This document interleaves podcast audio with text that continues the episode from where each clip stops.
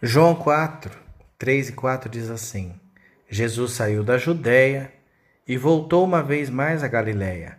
Era-lhe necessário passar por Samaria.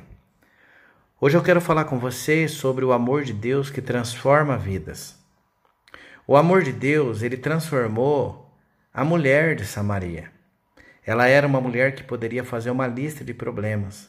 Primeiro, discriminação. Ela era samaritana, odiada pelos judeus. Segundo, problemas com seu gênero. Ela era mulher desprezada pelos homens.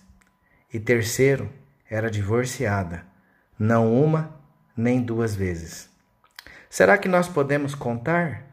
Quatro, cinco, cinco casamentos deram para trás. E então ela passou a compartilhar a cama com um cara que não iria lhe dar uma aliança.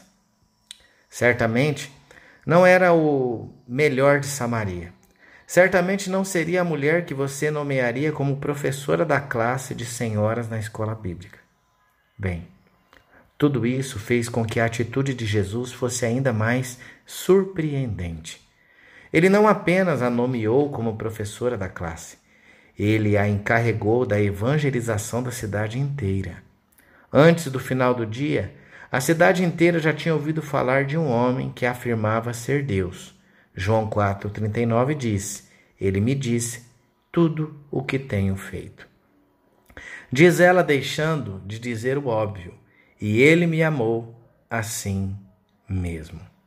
Um pouco de chuva pode fortalecer a planta, um pouco de amor pode mudar uma vida. Pense nisso.